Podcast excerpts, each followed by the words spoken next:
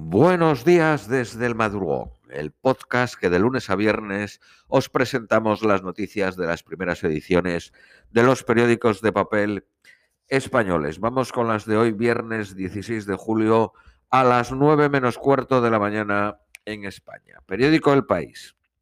Biden elogia a Merkel en el que será el último viaje oficial de la canciller a Washington, pero pide más presión sobre Rusia y China. La vicepresidenta Harris le dio la bienvenida antes de ver al presidente. El gasoducto Nord Stream 2 preocupa a la Casa Blanca. Estados Unidos estudia si puede restablecer la conexión de Internet en Cuba. Cuba quita aranceles a alimentos y medicinas después de la protesta. La isla vuelve poco a poco a la normalidad, aunque sigue el despliegue de la policía. Los apagones se van reduciendo, pero la escasez y las colas persisten. Estados Unidos entrenó a soldados colombianos detenidos en Haití. Una tromba de agua sin precedentes causa 58 muertos en Alemania. Según el periódico de Cataluña, ya son 80. El desbordamiento de ríos por el temporal llega a Bélgica con nueve fallecidos y a Holanda. Peter de Bries, el periodista de sucesos más conocido de Países Bajos, fallece una semana después de ser tiroteado. El presidente Maduro vuelve a pedir a España la extradición de Leopoldo López. El líder chavista acusa al opositor de orquestar ataques terroristas. El Tribunal de la Unión Europea falla contra el régimen disciplinario de los jueces impulsado por eh, Varsovia. Bruselas expedienta a Bruselas y a, Polonia y a Hungría por el acoso a la comunidad LGTBI. La comisión inicia un procedimiento por la violación de derechos fundamentales. Hariri agudiza la crisis en Líbano al renunciar a formar gobierno. Europa ve excesivas las multas por no declarar bienes en el exterior. El abogado general de la Unión Europea pide la devolución íntegra de las cláusulas suelo. China enfría su recuperación al reducir el crecimiento al 7.9.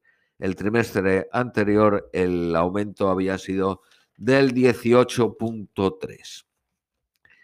Iberia y el corte inglés se para atraer a británicos. Pretenden que la devolución de impuestos incentive el turismo. Con el Brexit pueden reclamar la devolución del IVA.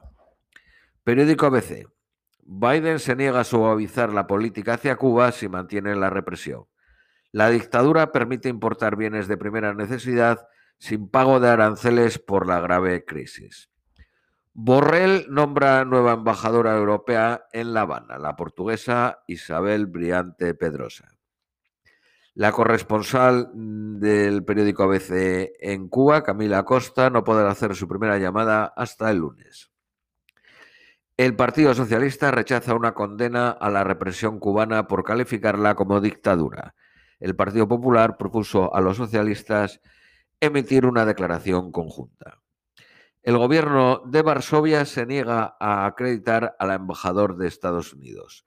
El problema es que según Varsovia tiene la nacionalidad polaca pese a haber nacido en Estados Unidos y debe renunciar a ella. Sus padres parece ser que son polacos.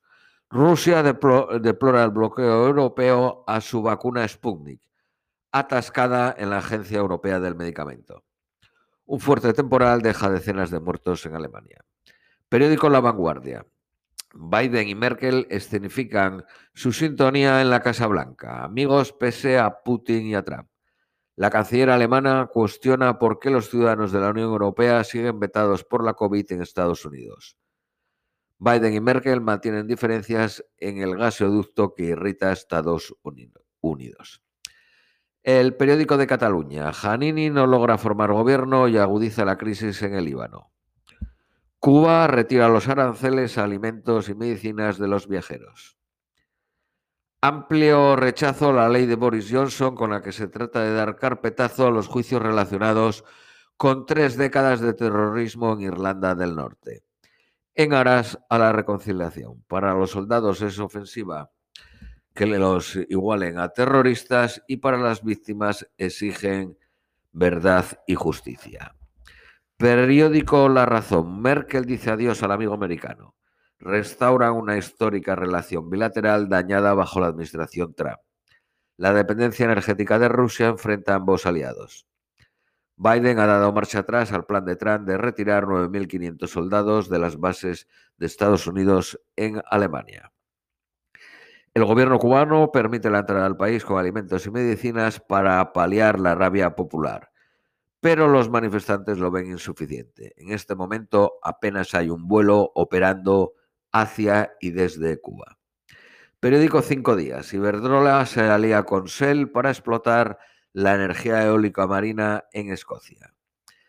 El Banco Santander compra el broker Anger Pierpont por 500 millones de euros y se refuerza en Estados Unidos. El Banco Sabandel vende su negocio en Andorra por 67 millones de euros.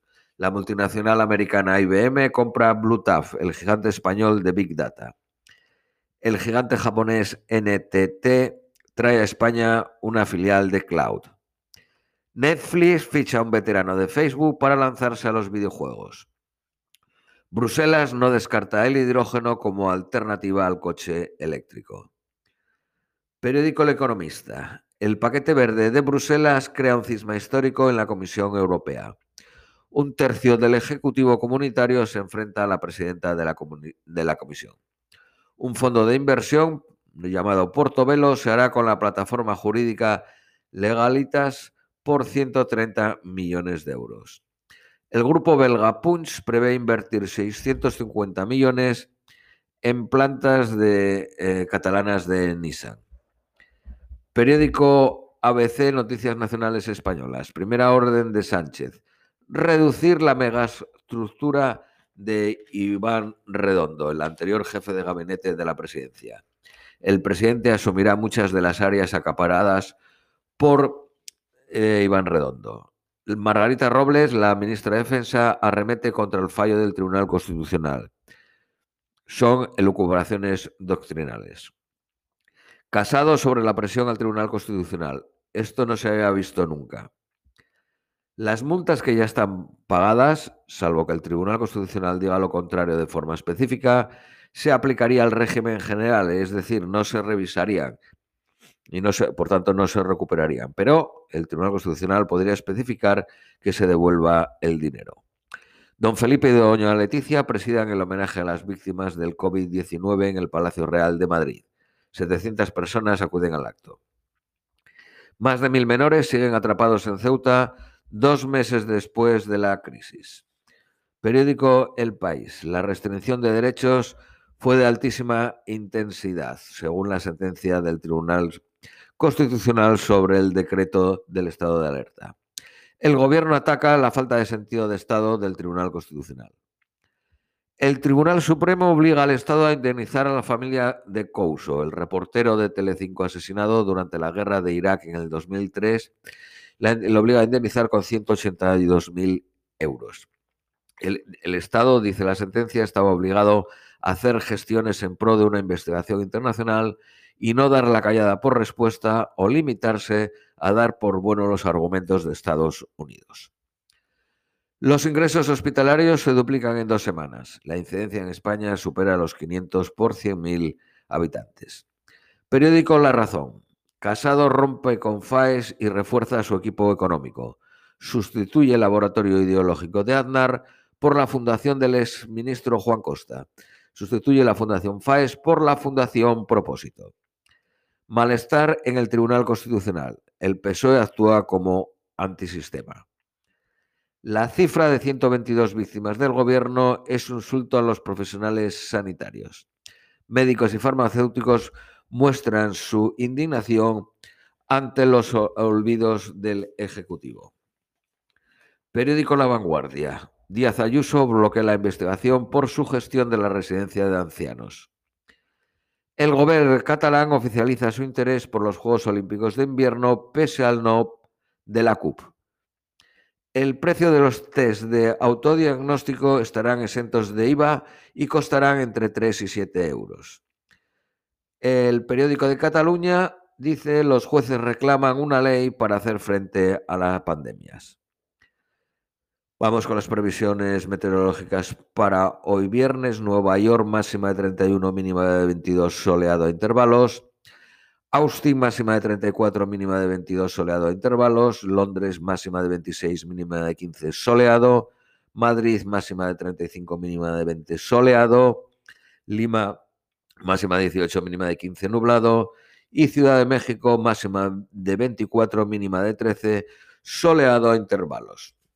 Esto es todo por hoy. Os deseamos un feliz viernes y un feliz fin de semana y os esperamos el próximo lunes 19 de julio.